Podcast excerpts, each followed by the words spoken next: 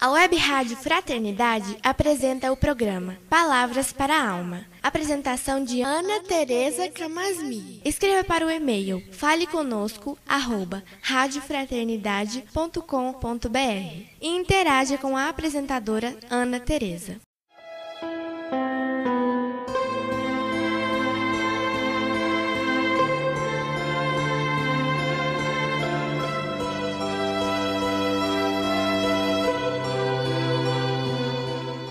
Olá, amigos da Web Rádio Fraternidade.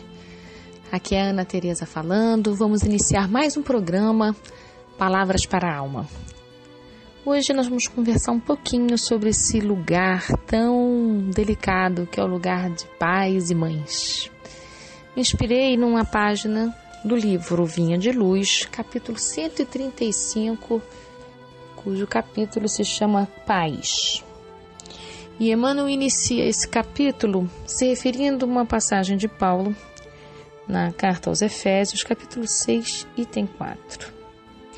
E vós, pais, não provoqueis a ira a vossos filhos, mas criai-os na doutrina e admoestação do Senhor. Então, isso tem é, um chamado para a gente poder pensar que não são só os filhos que são difíceis.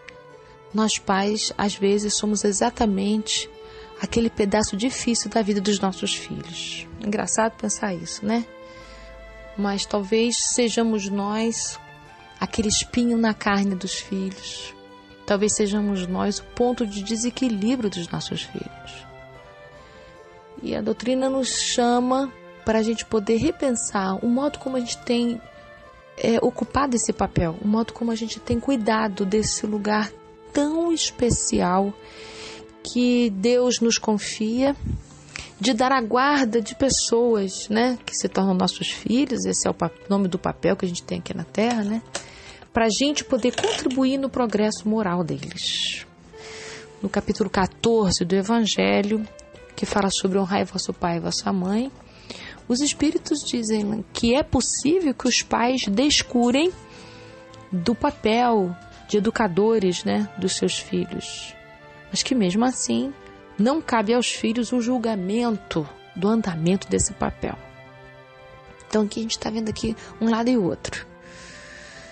É, é, do ponto de vista da espiritualidade, não há equívoco sobre quem ocupa esses papéis. Então, se são estes pais, se são esses filhos, é a combinação perfeita para que se dê o nosso progresso evolutivo, mesmo que a gente não compreenda isso, mesmo que a gente não concorde com isso, mesmo que a gente ache que tem uma coisa errada, estranha, esquisita, enfim.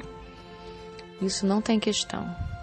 A maneira pela qual a gente chegou para essa encarnação é a maneira certa, é a maneira melhor, é a maneira adequada, é a maneira mais propícia para o nosso crescimento, mas não é a maneira, vamos dizer assim, mais arrumada, porque nós não estamos ainda no planeta de perfeição, a gente está no planeta de aprendizado, de aperfeiçoamento. Significa que a gente vai perceber muita coisa que a gente gostaria que fosse diferente. E é isso mesmo. Que bom que a gente acha esse sinal que a gente já tem notícias do melhor, né? Mas enquanto não é melhor, vai caber para a gente esse trabalho do esforço da gente melhorar.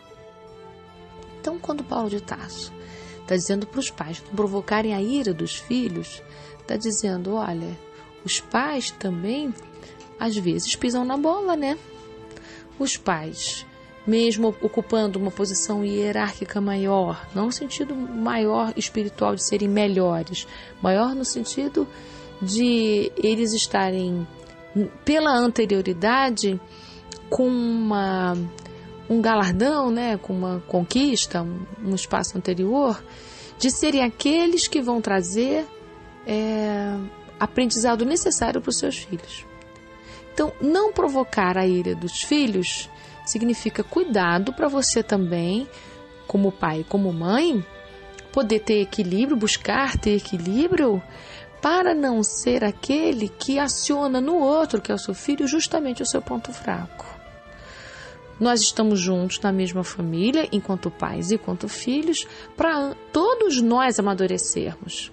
Então a gente vai procurar não provocar o pior do outro, porque às vezes a gente faz isso por ignorância, a gente faz isso às vezes por prazer, né? Às vezes a gente faz isso porque a gente tem ainda sombras nas nossas almas que ainda se compraz com o sofrimento do outro. Às vezes nós somos assim, né? A gente, a gente, muitas vezes a gente é vingativo, muitas vezes a gente está com tanta raiva do filho que a gente aperta exatamente naquele lugar onde é mais doloroso para ele. Então, Paulo está dizendo: ó, oh, presta atenção, cuidado. A sua tarefa não é de provocar o pior no seu filho, a sua tarefa é de ajudá-lo no processo educativo. Então é por isso que lá no Evangelho os Espíritos dizem, né? Que quando a gente desencarnar, a pergunta que vai ser feita para o pai e para a mãe é: o que é que vocês fizeram desse filho que foi confiado, né? A você, para você ser o protetor, para você ser o cuidador, para você ser o tutor. É interessante pensar isso porque quando a gente engravida, né? Quando a gente resolve ser mãe de um filho, resolve ser pai de um filho, aumentar a família, a gente não, não faz isso pensando, ah, eu quero ter um filho porque eu vou ser educador dele. Não é assim que as coisas acontecem. É quando a gente quando a gente deseja ter um filho, isso quando a gente tem um filho planejado, a gente faz isso porque a gente quer é, aumentar nossa família, é porque a gente quer ter mais convívio familiar, é porque a gente quer contribuir é, para o crescimento né, da nossa família, é porque a gente tem vontade de que aquele casamento dê um passo para frente, né? Porque quando a gente tem filhos, o casamento dá um passo à frente, ele tem uma ampliação de tarefas e de possibilidades de muitas alegrias também, né? Junto do esforço tem alegria também. Então, quando a gente faz esse movimento de crescer a nossa família, a palavra educação não aparece para gente. Mas quando os filhos começam a apresentar dificuldades, é que a gente começa a entender: ah, então, estamos todos num processo educativo. Então, a tarefa do pai e da mãe é contribuir para a educação daquele filho. Aí é que a gente entende: ah, não era só para para ter, ter uma família grande, não é só para a gente ter almoço domingo. Eu tenho aqui uma tarefa específica com este espírito, que começa em primeiro lugar com a aceitação do filho tal como ele é. E de o mais cedo possível descobrir quais são os pontos frágeis do filho, não para a gente provocar, como ensina Paulo para a gente, mas para a gente começar um grande esforço conjunto, nós, né, o pai e a mãe, junto com o filho, de ajudar o filho a melhorar aquele ponto frágil. Exatamente como um técnico de futebol faz, um coaching faz. Vai levantar os pontos frágeis e vai fazer um treinamento específico para aquele ponto poder se fortalecer.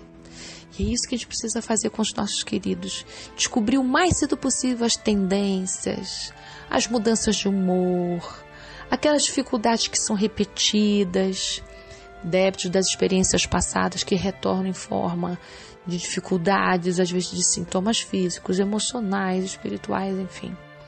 Então a gente vai descobrir isso o mais cedo possível e vamos começar um trabalho de tratamento o mais cedo possível. Ali, naquele esforço diário com os filhos, mostrando esses pontos frágeis para ele.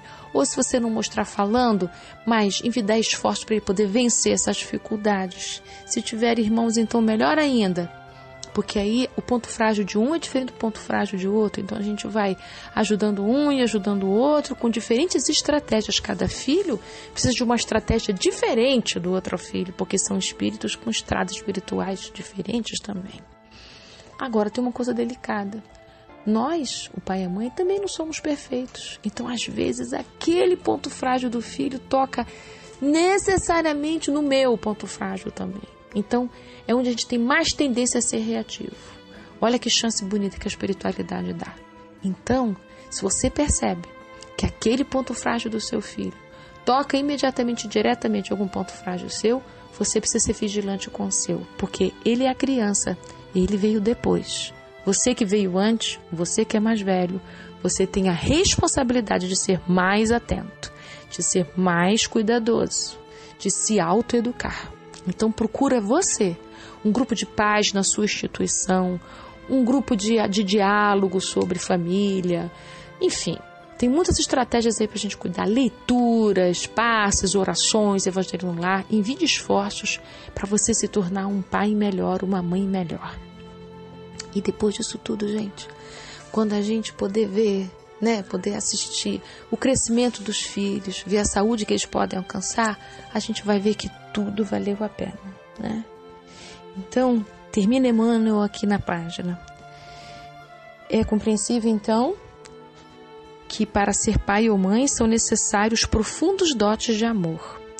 E à frente dessas qualidades deve brilhar o divino dom do equilíbrio.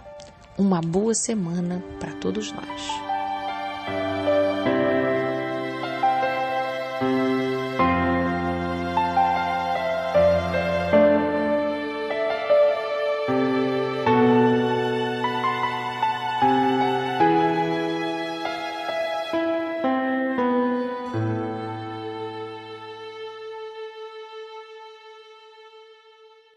A Web Rádio Fraternidade apresentou o programa Palavras para a Alma. Apresentação de Ana Tereza Camasmi. Escreva para o e-mail faleconosco@radiofraternidade.com.br e interaja com a apresentadora Ana Tereza.